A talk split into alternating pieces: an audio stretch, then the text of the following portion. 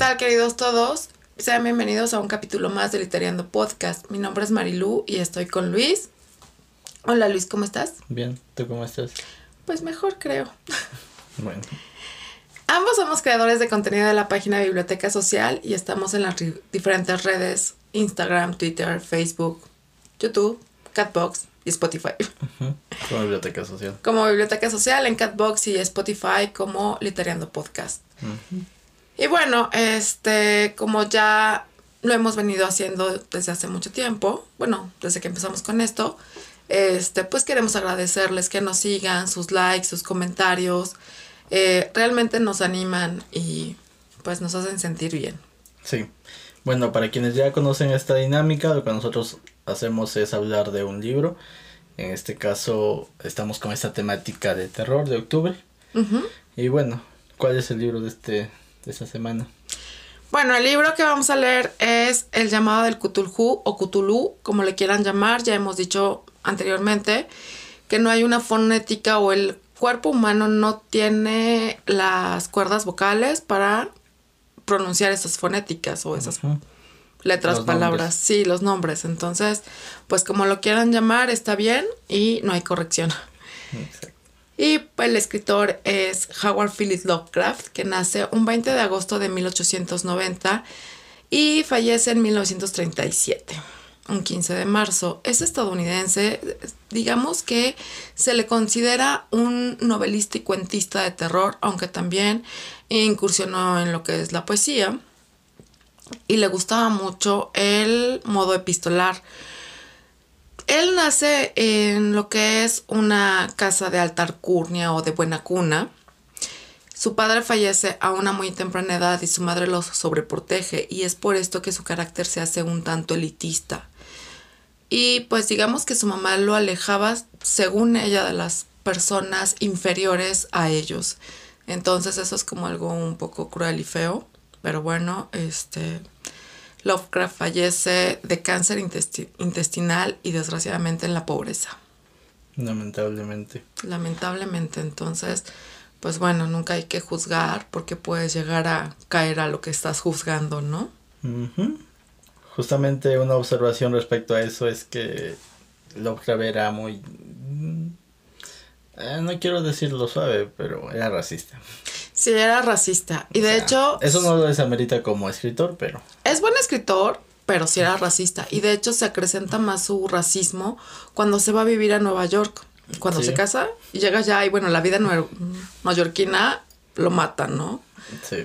Pero bueno, respecto a este libro, el, La llamada de Cthulhu, yo lo pronuncio así, Cthulhu. Eso es algo que me han enseñado. Pero bueno, como ya lo mencionó Marilu, no hay corrección, porque el mismo Locke decía que la fonética humana no es capaz de pronunciar estos nombres, ni siquiera el de la ciudad de Ril o Rail, muchos lo conocen como Rail, Riel, Riel, entonces no, realmente no hay una corrección.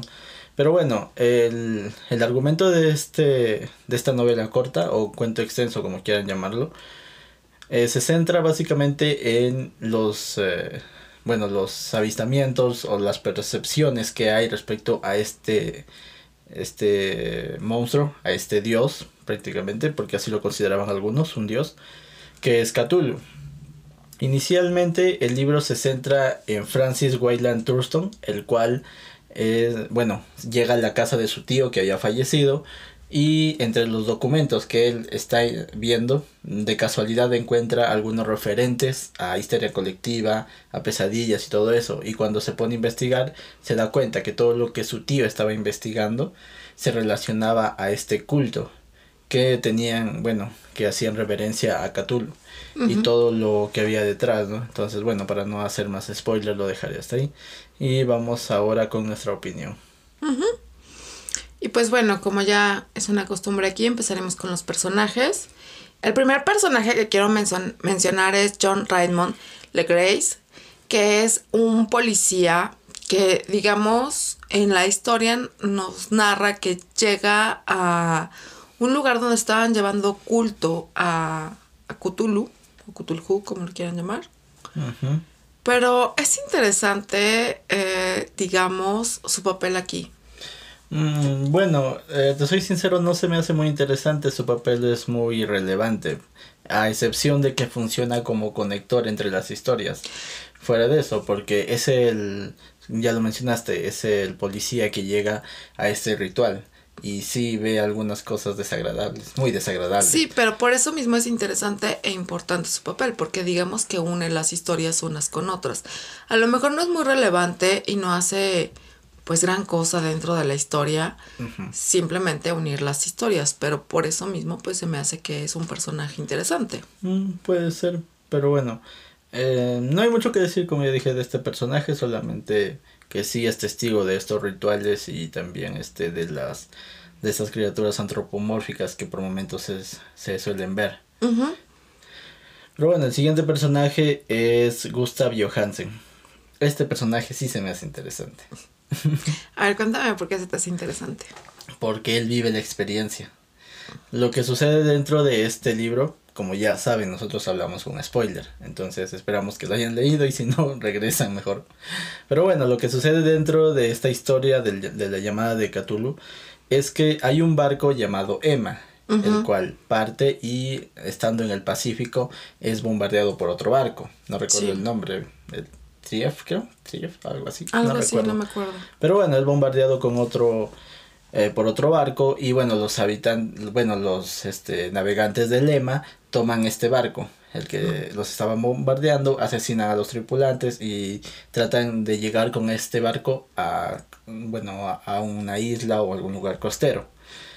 Pero bueno, en el camino eh, llegan a una isla un tanto misteriosa lo cual describen con formas geométricas casi inenarrables. Una costumbre muy, muy este, recurrente en, en, los, escritos de Lovecraft. Pero bueno, lo describe así, ¿no? Y bueno, lo que sucede es que eh, seis de, los, de los tripulantes mueren y solamente quedan él y el capitán, si no me, si no me equivoco. No recuerdo bien exactamente cuál era la otra función dentro del barco de, del otro personaje que vive, pero bueno, quedan solamente dos vivos. Y eh, es en esta es en esta travesía donde se encuentran con la ciudad perdida de Ray. Y bueno, es ahí cuando ven a Cthulhu.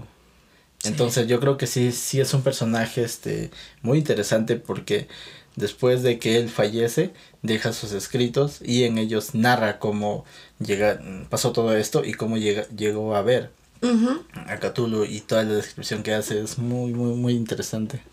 Sí, es, es muy buena, la verdad. Y pues bueno, digamos que eh, a mí lo que me, me queda así de ching, o sea, ¿por qué no lo narras todo, no? porque decía que no iba a narrar todo lo que habían escrito ahí, porque eh, sería muy repetitivo y muy...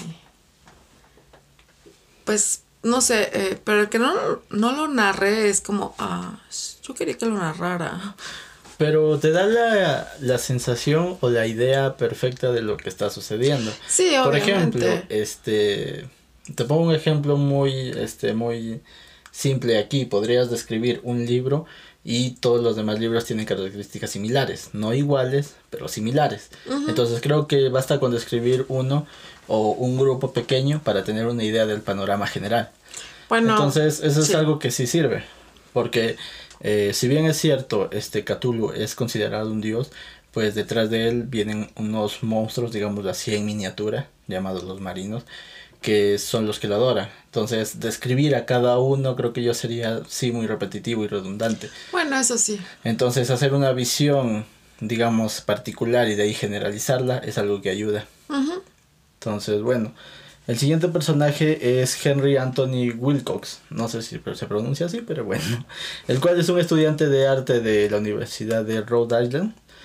Y bueno, este personaje también se me hizo muy particular porque él digamos que no vio a Cthulhu en forma física o real, sino que él tenía sueños. Sí, es interesante y digo pobre porque eh, los sueños pueden ser muy aterradores de repente o muy vívidos y muchas veces te sientes atrapado y no puedes despertar, ¿no? Sí. Entonces, imagínate esa sensación a diario.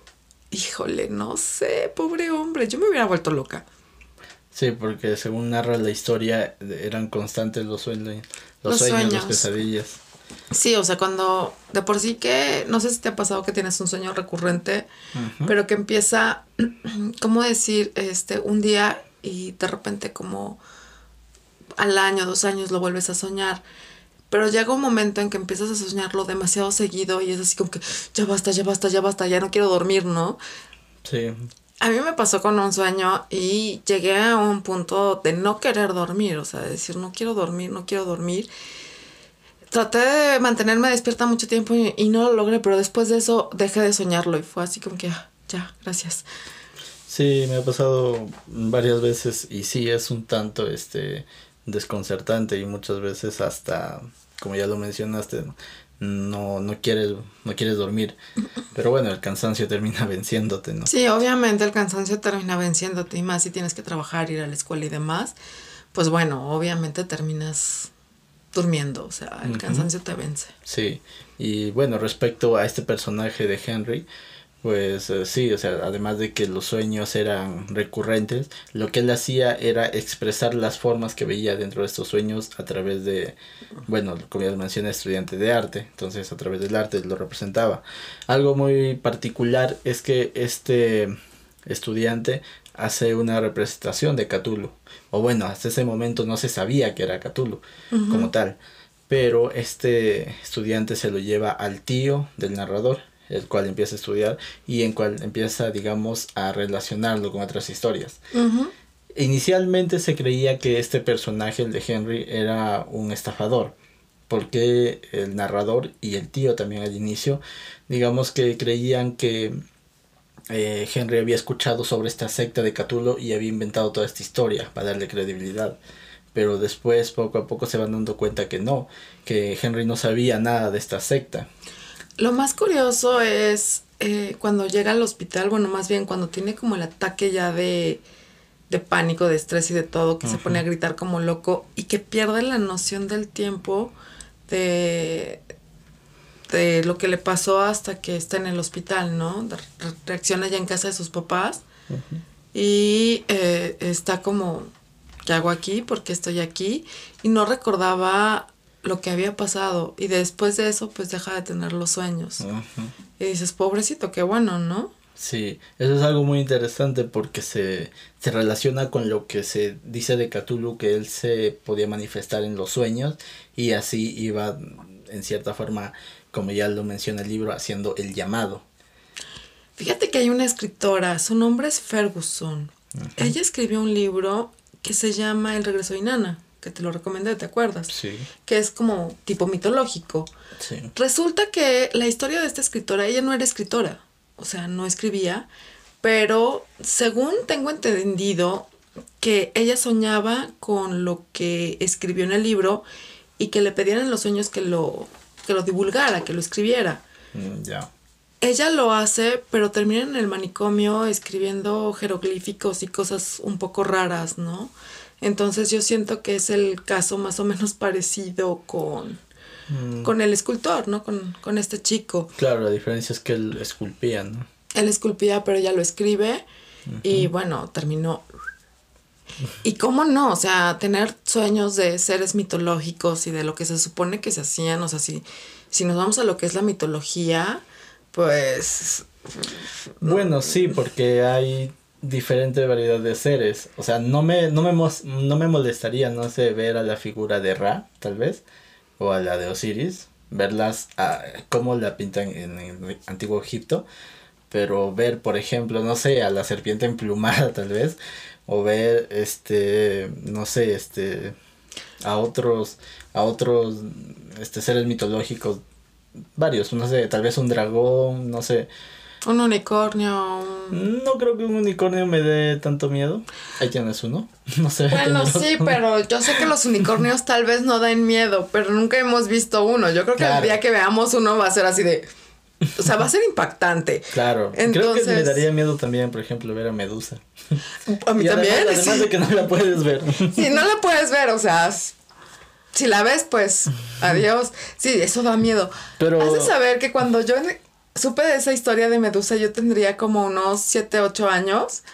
Me daba miedo cuando veía mujeres con cabellos de rizos. Yo sentía que se iban a convertir en serpientes. Entonces, era así como que, no, no, no, no. O sea, pues eres niño, ¿no? Sí. Entonces yo veía cabellos rizados y yo así de, adiós, adiós. Como que me iba. Pero bueno, regresando a esto. Sí, o sea, como te digo, hay diferentes tipos de seres y de acuerdo a las descripciones que hacen dentro de, de esta novela, pues sí, sí daría miedo ver a Cthulhu. Obviamente, o sea, es que está como raro. Bueno, yo digo que es como una gárgola con cara de pulpo. Claro, es lo que describe en el, en el libro, ¿no? Que ya llegaremos a esa parte de la descripción de Cthulhu. Pero bueno, el siguiente personaje es George Gamel Anger, el cual es el profesor de lenguas semíticas, el cual es tío del narrador. Ahora, antes de seguir, eh, quiero aclarar que cuando habla de lenguas semíticas no se refiere a, no sé, el, este lenguaje no conocido o algo así, sino que se refiere a las lenguas que fueron antiguas al norte de África y suroeste, si no me equivoco, de Asia. De Asia. Entonces, eh, sí hay grupos que se especializan en esas lenguas. Entonces, este profesor era uno de esos, de esos este, catedráticos que estudiaban esas lenguas. Y bueno, todo esto le ayudaba a relacionar las diferentes este, sectas que habían en esos lugares con las historias que le llegaban a él. Y sobre todo, bueno, como ya lo mencioné, con, el, con los sueños de Henry, ¿no? Entonces, ¿qué opinas de ese personaje? Mira, es interesante porque eh, el estudio de las lenguas antiguas es muy complicado. Porque al ser antiguo tiene muy pocos vocablos. O sea, no es como ahora que tenemos miles y miles de palabras y que usamos una cuarta parte. Pero en aquel entonces eran los vocablos muy pequeños, entonces muy, muy escasos. Y hacer todo un estudio de esas lenguas es como muy, a mí se me hace como muy interesante, como muy exquisito. Pero no sé, no, no narran tanto del tío de si se de cierta manera se engancha demasiado con esta historia de claro eh, lo que nos da a entender es que el, el tío estaba mm, no quiero decir obsesionado, pero como que estaba muy interesado en el tema. Muy interesado. Esa es una de las cosas. No te lo pintan obsesionado, sino interesado. Exacto. Y eso es como, pues bueno, de cierta manera porque eh, digamos que te pueden mostrar las cosas de una manera más parcial. Exacto. Sin un fanatismo. Claro, porque el mismo tío, como ya lo mencioné, dudaba de, de los sueños de Henry. Pues es que cualquiera dudaría, ¿sabes? Ahora, pues son sueños y pues en los sueños pueden pasar miles de cosas, ¿no? Son tus sueños y tú los controlas. Entre comillas. Pero, este, pues sí puedes tener, no sé, una pelea con algún asteroide o con el principito, qué sé yo. Te puedes casar con Iron Man también. Sí, claro. Mira, con Robert Downey Jr., quizá. Con Iron Man, no lo sé. Justamente así fue. no, voy a contar nada más. Pero bueno, a, lo que voy es que eh, lo que la historia se centra es en la investigación del profesor, pero nos deja o nos muestra muy poco de su personalidad y creo yo que ahí le falta un poquito. Nos, me hubiera gustado que muestre más la personalidad del, del, tío. Del tío, del, del, del, bueno, del catedrático, ¿no? Ajá. Me hubiese gustado porque sí, como ya lo mencionas, pues eh, adentrarse en la investigación es dar una imagen tanto imparcial, pero a veces también dentro de muchas investigaciones se... ¿Cómo, cómo lo digo? O sea, se... Eh, es válido hasta cierto punto un tanto el carácter del que investiga también. Mira, cuando me pongo a hacer investigaciones, hay cosas que me emocionan demasiado. Entonces me dentro de mis investigaciones hay como un, un algo al cual le pongo más atención porque me llama la atención, o sea, como que me llama. Entonces, y de repente cuando lo platico es con, con mucha emoción y con todo, pero digamos que mientras lo estoy investigando me emociono, pero ya una vez que voy juntando las piezas ya es así como que me siento en la realidad y lo voy desplazando, ¿no? es como, como lo hago, pero sí muchas veces llegan cosas que, que te hacen como mm, tener más atención hacia ellas. Y siento que fue lo que le pasa al tío, ¿no? Que llegó a tener más atención sobre este tema. Claro, lo cual es válido también. Es que ¿Tú no le pondrías una atención a un tema así? Obviamente, sí me llamaría mucho la atención. Solamente digo que, pues sí, me, me hubiese gustado que narren un poco más de la personalidad. Sí, de la personalidad del tío. Yo estoy también de acuerdo con eso, porque no te lo narran. Y también la personalidad, pues, digamos que funda mucho en, en, en lo que nos está narrando. O sea, no, nos puede dar mejor idea de, de de todo lo que hizo para obtener esa información. Claro, algo que también me hubiera gustado ver es, digamos, eh, los lo que el, lo que el sobrino estaba viendo, digamos que me hubiera gustado que hiciera una transcripción de las propias palabras del tío, porque él lo estaba leyendo y nos estaba nos estaba dando digamos que un resumen. o algo así de lo que él estaba leyendo. Y lo cual está bien, solo que me hubiese gustado que pusiera palabras del tío. Ajá, hubiera estado interesante. Esa, personalidad. Me hubiese gustado. Pero bueno, eh, ya llegando al penúltimo personaje, es Francis Wayland Thurston, el cual es sobrino, justamente el narrador, el que llega por casualidad a ver estos documentos. Estos documentos se me hace muy interesante el personaje porque a pesar de que le da curiosidad, se mantiene incrédulo hasta cierto punto, ¿no? Y conforme va avanzando la historia y va avanzando la investigación que él también está haciendo junto con los, las investigaciones de su tío, digamos que llega a un punto en el que dice, espero y nunca se me aparezca o no me pase esto. Sí. Entonces, ya no te queda tan claro si sigue incrédulo o no. Pero me gustaría resaltar algo muy interesante también, es que él llega a esta historia por casualidad, porque como ya dije, había fallecido el tío y él estaba ordenando los documentos que había dejado, porque era su único heredero, ya que el tío no había tenido familia ni hijos. Entonces él llega a ordenar estas, estos documentos y simplemente así como si nada se topa con la historia entre los documentos. Él pudo haber, este, no sé, guardado todo y no tomarle importancia, pero a él le, digamos que se queda en él eh, esa semilla de curiosidad que había, que estaba leyendo con los documentos del tío.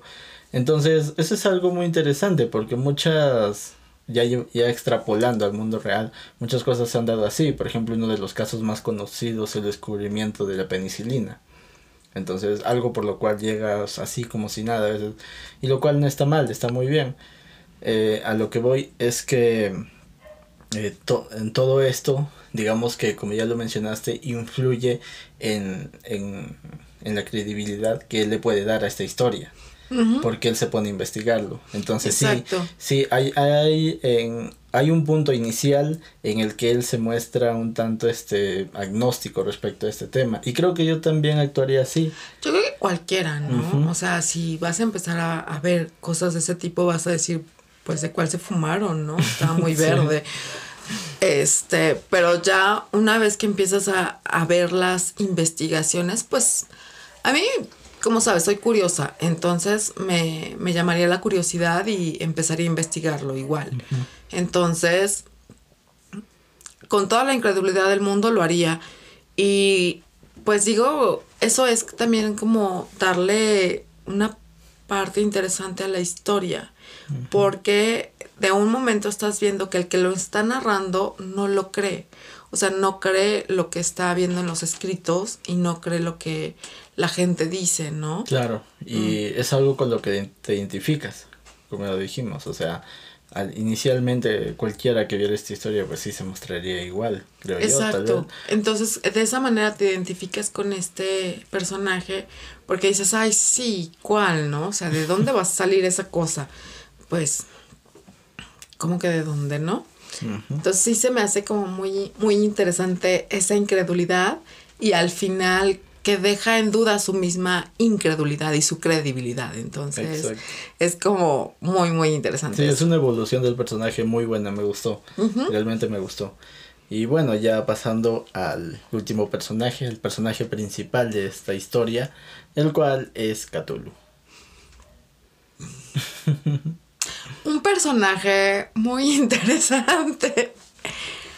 Porque nos cuentan, y como ya lo había dicho, que tiene cara de pulpo, tiene tentáculos, pero también tiene un cuerpo con garras y alas de murciélago. Lo describe como una especie de unión entre un pulpo, un dragón. También escamas, se, se dice que tiene este, escamas, no sé, se me hace una formación un tanto eh, como de serpiente también. Pues te digo que a mí se me hizo como una gárgola. Mm, la descripción. como una gárgola. Este, pero es interesante, ¿no? Imagínate una cosa así enorme. Nunca mencionan la la estatura o la altura de Claro, no no, no te dan este una digamos que no te dicen este mide 100 metros, 200 metros, pero hay algo interesante porque dicen es como una montaña. O sea, vean la inmensidad del tamaño de Cthulhu para compararlo con una montaña. Bueno, puedo compararlo con el Cerro de la Jusco que está aquí en la Ciudad de México, que es pequeño, o puedo compararlo con el Everest. No sé, pero aún así, aunque sea el Cerro de la Jusco, es gigante para nosotros, obviamente. Claro. Entonces, este, es interesante eso, ¿no? O sea, imagínate encontrarte con una cosa de ese tamaño. Claro, de ese tamaño y de ese aspecto. Ah, no, bueno, o sea, las patitas se me hacen de fideo y, y, y, no sé qué más pasaría. Porque sí sería algo, pues obviamente terrorífico, ¿no? Sí, es muy terrorífico, la verdad. Y bueno, aquí, este, algo personal, y quiero decirlo, es que yo le tengo miedo a los objetos grandes dentro de masas de agua, tal vez en un lago, en el mar, no sé, me, me da un tanto de, de repulsión. Y en lo personal, ver esto dentro del agua, sería muy, muy, este, muy repulsivo para mí. Sí, sí me daría mucho miedo, pero eso es lo personal. Yo nada más le tengo miedo al agua y a todo lo que se mueva dentro de ella. Este, sí, no me gusta. Bueno, sí me gustan los pececitos y verlos en videos y todo. Está genial. Claro. Pero meterme en el agua y, por ejemplo, los que se van a los arrecifes y cosas así. Ay, no, no podría, no podría. O sea, que pasaran junto a mí. No, no, no, no, no, no. No, de hecho, eh, mi mamá me platica que de repente se metía al mar y había pececitos que andaban ahí con ella, ¿no? Y para donde iba mi mamá iban los pececitos. Y yo así de, no, o sea, paso, no, no, no podría eso. O sea, si yo veo que hay pececitos, salgo, pero corriendo y, y no. O sea, imagínate con pececitos. Me encuentro mm. esa montaña. No, bueno. De hecho, no llegaría a ninguna orilla y me ahogaría. Bueno, algo también interesante eh, respecto a Cthulhu es que según narra la historia, está encerrado dentro de esta ciudad de Rail.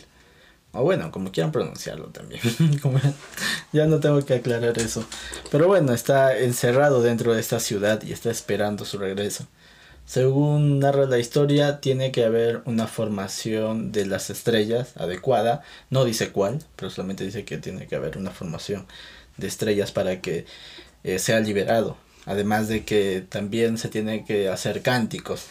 Y también el hombre tiene que estar por encima del bien y del mal. Eso va a estar súper cañón. No, eh, el, según lo que entendí, o bueno, no, no, no sé que tal vez estoy mal, pero lo que dice es que cómo nos vamos a dar cuenta de que Cthulhu ya está por despertar o ya está despertando, es que sí, el hombre va a pasar más allá del mal y del bien y se va a dedicar solamente a satisfacer esas ansiedad de sangre tal vez que muchos tienen y me imagino que serán los que queden porque irán matando a los que pues no, no, no, no tengan esa necesidad o no se sientan así, ¿no? Entonces, bueno. Sí, es interesante esa parte, pero, pero, mm, pues esperemos que no sea real este relato y que nunca despierte esa cosa. Porque sería muy interesante. De hecho, bueno, no es la primera cosa mitológica o mítica que, que leo de este estilo. Como ya lo dije, el regreso de Inanna también narra ciertos deidades y ciertas cosas. Lo recomiendo. Un poco raritas.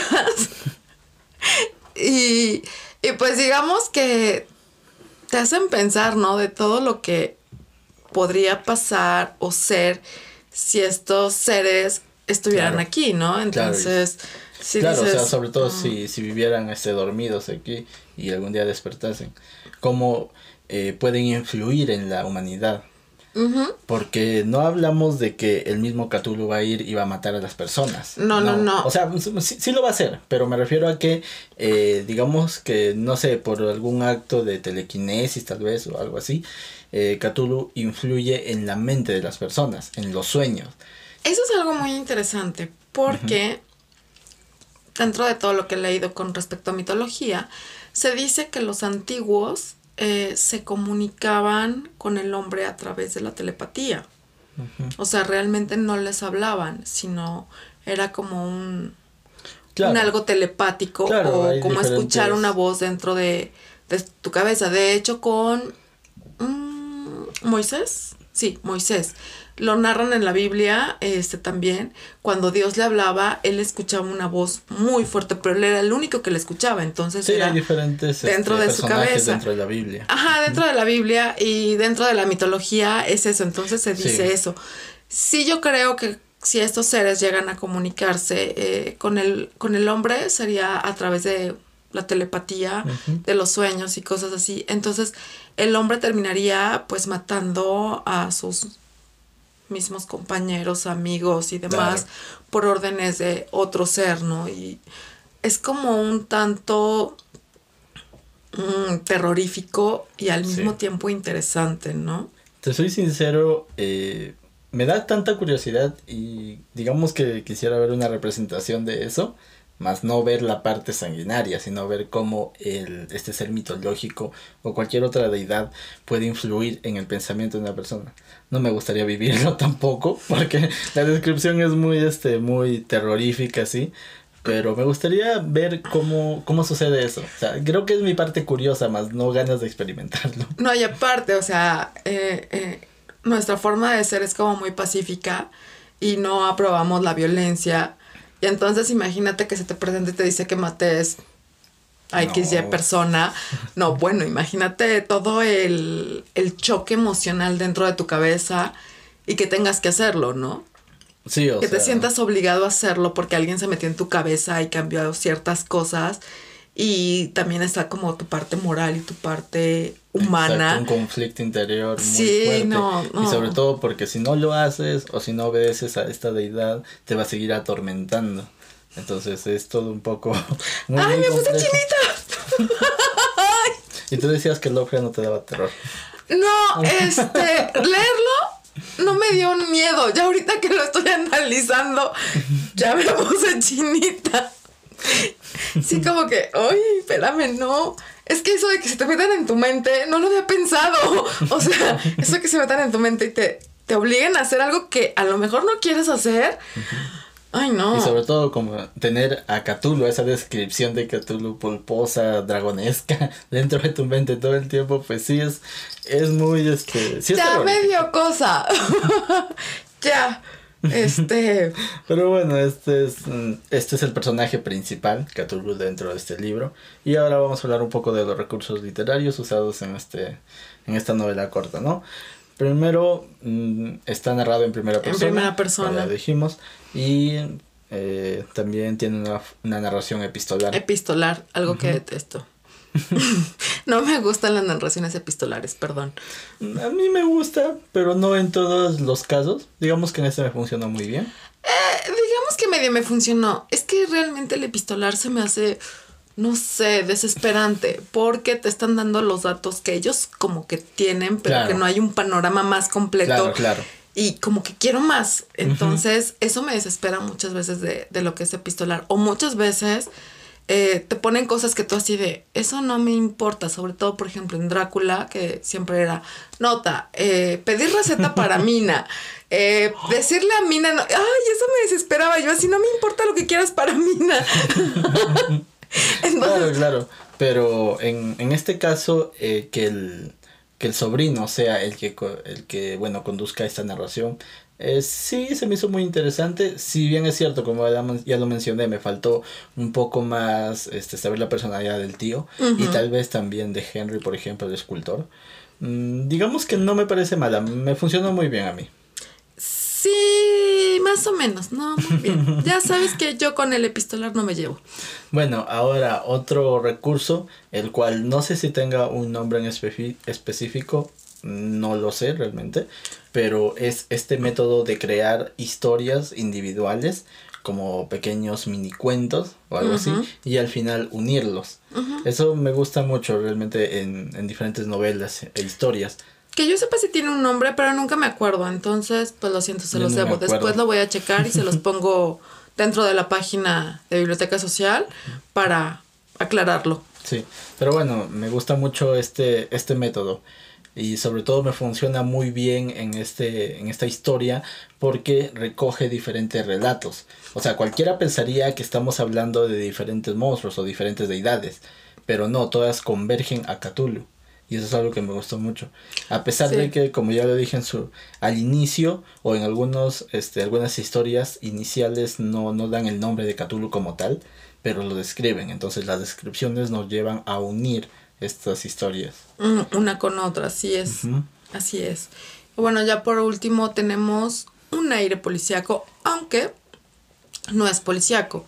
Pero sí, al, llevar la investigación y que la policía esté investigando qué es lo que está pasando y sobre todo los cultos que va, están haciendo, eh, digamos que pequeños grupos de marineros, pues bueno, es como interesante, ¿no? Pero no es policíaco. No, no es el género policíaco, aunque tiene, como ya lo mencionaste, cierto aire a eso.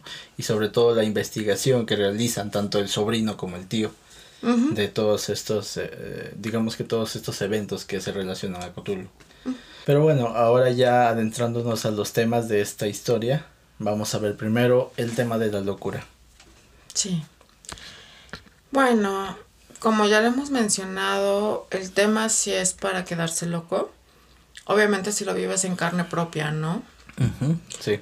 Eh, aunque no lo vivas, los sueños, bueno, también los sueños, como ya lo dije, pueden ser terroríficos y aquí nos muestran esa parte de cómo el ser humano puede llegar de cierta manera a la locura, ¿no? Por algo que soñaste o que escuchaste. O que leíste tal vez. O que leíste tal vez. Es como interesante esa parte, ¿no? Sí, de hecho, eso es algo que eh, yo viví un poco cuando yo inicialmente descubrí eh, los relatos de Lovecraft, digamos que empecé a leerlos, la mayoría y así y digamos que no tuve este sueños muy vívidos o muy terroríficos pero eh, digamos que pude denotar algunas formas que leí entonces es un poco desesperante en mi caso no tanto no no no fue pero pero como ya lo hemos mencionado cada persona es diferente y a cada persona le puede afectar de diferente manera en mi caso digamos que fue más curioso y un tanto extraño pero no no no me perturbó no, doy gracias a que no lo soñé. Eh, yo creo que sí me hubiera perturbado. Pero no, no lo soñé. Este, pero, pero sí he visto gente que de repente como que se, se pone como en un plan muy fanático con respecto a los relatos de Lovecraft. Y um, me daba curiosidad esa parte porque, como ya lo he dicho, yo no soy muy de terror y como que es un género que siempre he evitado, aunque sí he leído algunas cosas, este, y como ahorita que pues bueno, nos tocó hacer el mes de terror y estoy leyendo cosas que no, antes no había leído, como lo que es Quiroga, Lovecraft, y yo creo que para tener una idea más concreta de, de lo que les pasa con Lovecraft, tendría que leerlo completo. Ahorita pues solamente leí unas cuantas cosas y se me hizo muy interesante pero este pero pues no entiendo ese fanatismo. Claro, algo que mencionaste es que muchos de los que leen a Lovecraft se toman tan en serio a veces o tan literal, creo yo, a veces estos Lo toman literal. Que incluso llegan a creer que el Necronomicron es real, o sea, llegaremos a hablar en su momento de eso, pero este a todos los que nos escuchan, o sea, eh, tengamos en cuenta algo, este, si bien es cierto, Lovecraft tal vez pudo haberse inspirado de otros escritores, de otras narraciones, de seres mitológicos y todo eso, que varios escritos hagan referencia a algo no significa que sea real. Hay ocasiones o hay casos en los que sí, pero eh, no todos. Y segundo, Lovecraft hizo un trabajo muy bueno al describir el Necronomicron, al relatar su origen y al relatar, lo que es lo que es, supuestamente su contenido, pero eso no significa que el Necronomicron sea real. De hecho, creo yo que hizo tan buena narración que muchos se lo creyeron.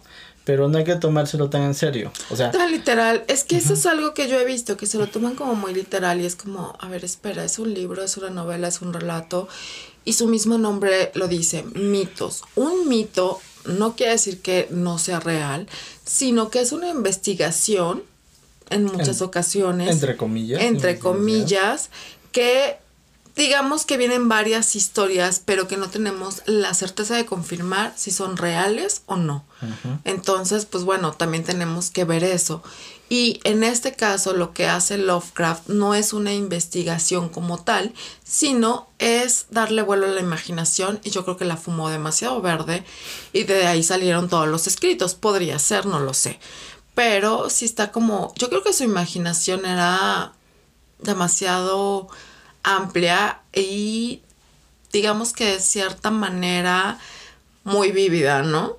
Entonces, pues podrían ser que de ahí salieran los... Mm, lo cual, eh, te soy sincero, en cierta forma está bien, porque eso ayuda al escrito y sobre todo a darle forma a estos seres, sobre todo. Ahora, retomando el tema de la locura, se han visto muchos casos en los que personas han llegado a leer diferentes cosas, no solamente hablando de Lovecraft, sino este, diferentes este, historias o algo así, y han llegado a creérselas tanto que han llegado a la locura. Es lo que les cuento también de esta escritora Ferguson, que escribe El regreso de Inanna, que terminó loca, porque ah, ella decía que este, soñaba con esto y le decían que tenía que divulgarlo.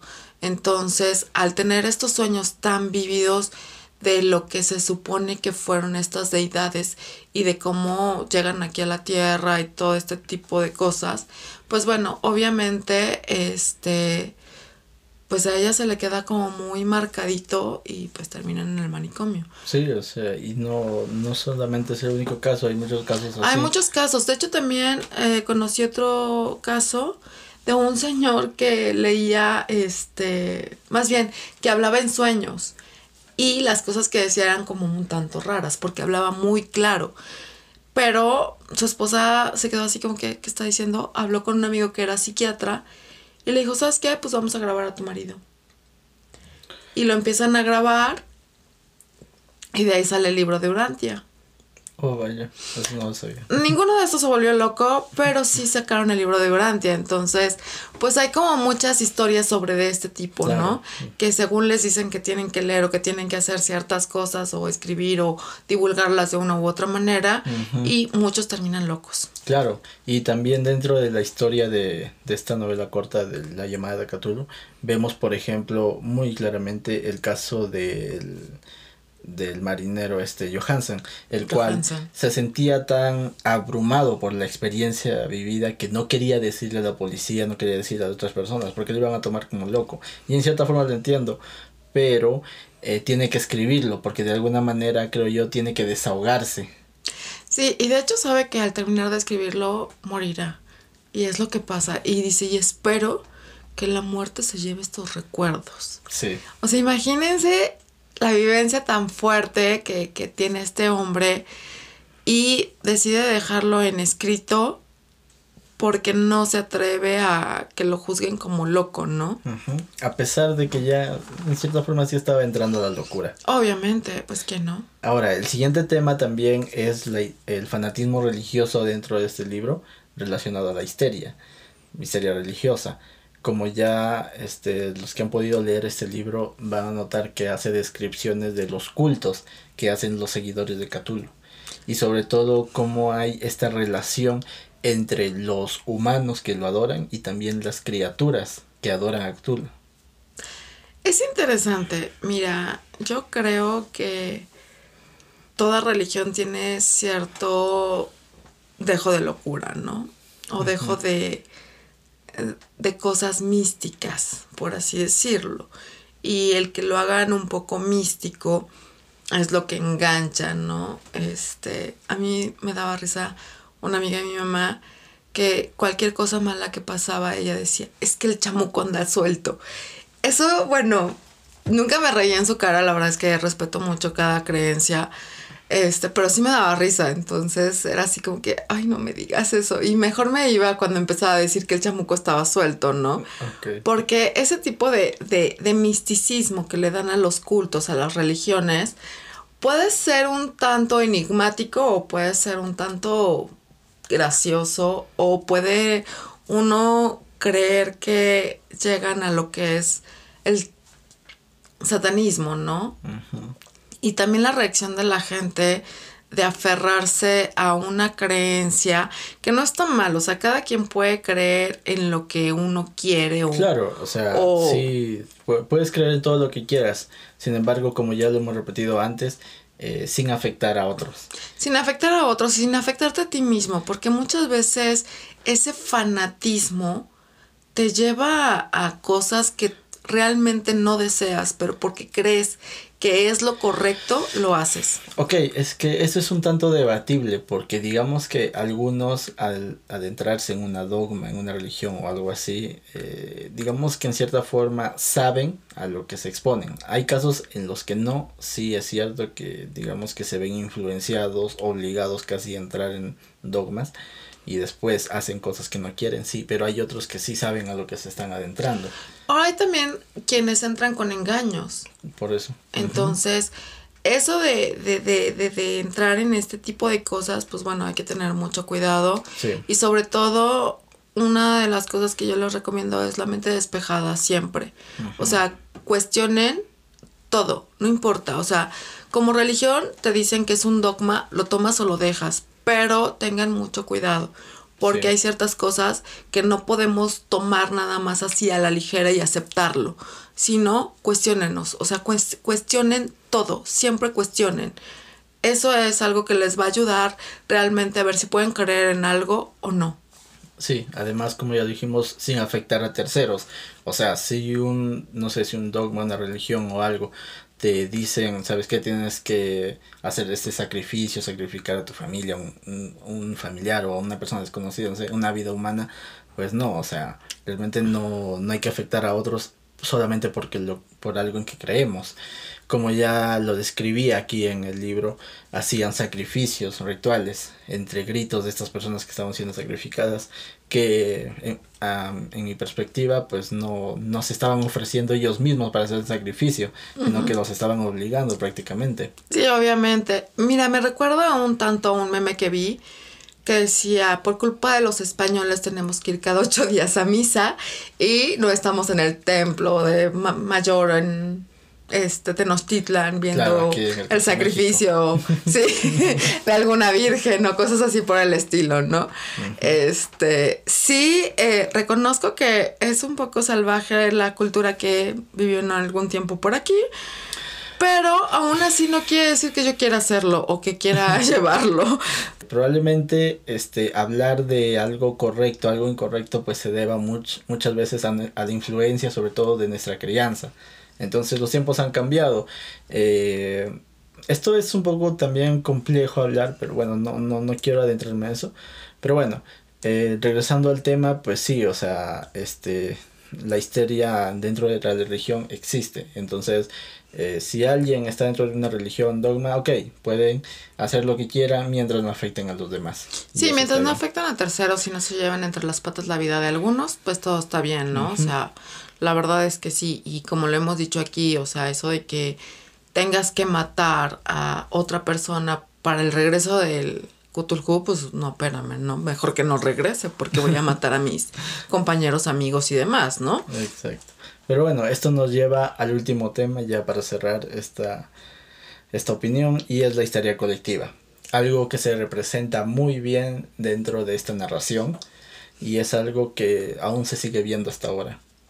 Sí, es muy interesante lo de la histeria colectiva. Eh, digamos que en un punto llegas a decir, es que no, no puede ser que a todo un poblado o toda una un grupo de gente la hagan tener una idea que la cual les haga reaccionar de tal o cual forma. Entonces, Pero sí es interesante ver esa parte, ¿no? Claro, o sea, cómo eh, un mal, tal vez podríamos decirlo así, o un hecho puede afectar a diferentes personas, a pesar de que no todas estén relacionadas directamente. Exacto. Sino, digamos que se corre como un rumor, algo, algo así. Y entonces, eh, la mente del ser humano nos juega muchas veces estas estas visiones, tal vez estas estos, estas interpretaciones de diferentes cosas para converger a una misma. Finalmente, todo esto de la, de la histeria colectiva también se ve muy bien representado en el libro, como ya lo, ya lo mencioné, o sea, a pesar de que no, yo no creo que sea real lo de Cthulhu y todo eso, no, o sea, pero como este, las historias tanto del escultor como del policía, como de los otros, de otro geólogo también, convergen en esa sola imagen de Cthulhu, de que todo se relaciona a Cthulhu a pesar de que no lo llaman así siempre, como la descripción hace converger a, ese personaje.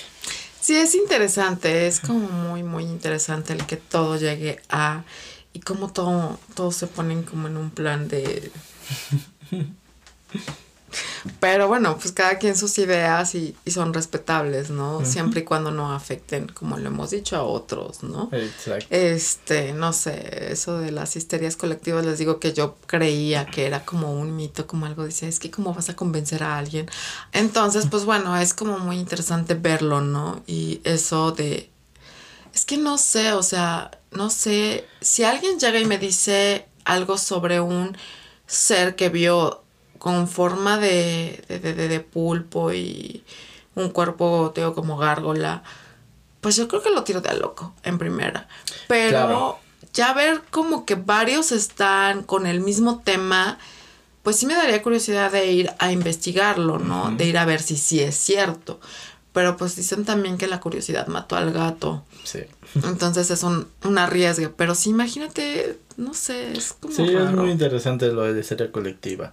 Eh, realmente muchas cosas que suceden así yo no las creo, pero se me hace interesante investigarlas, solamente por curiosidad. Sí, pero por ejemplo las, eh, las investigas en internet sin irte a, a, meter a ciertos lugares, ¿no? O sea, dices, a ver, voy a checar por aquí que veo que esto, que lo otro, y hasta ahí, ¿no? Pero no vas a, a, donde te están diciendo que están ocurriendo las cosas, ¿no? Sí, es que es como muy, muy raro, muy extraño ese tipo de, de, de histerias.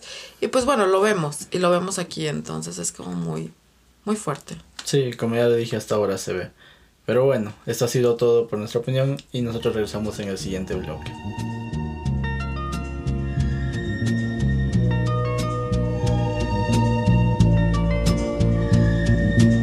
Estamos de regreso para decirles de qué va a tratar el próximo capítulo. Y bueno, pues ya tenemos aquí el libro. Creo que muchos conocen esta historia y si no, bueno, les recomiendo que la lean porque ya saben que nos manejamos con spoiler. Y pues no queremos hacerles spoiler, pero pues a veces es inevitable. Sí. Bueno, este libro lo conocen muchos, el cual es, el título original es El moderno Prometeo, o también conocido como Frankenstein, de Mary Shelley. Bueno, mm, ya daremos nuestra opinión en el siguiente capítulo. En el siguiente capítulo y esperemos que, bueno, nos sigan.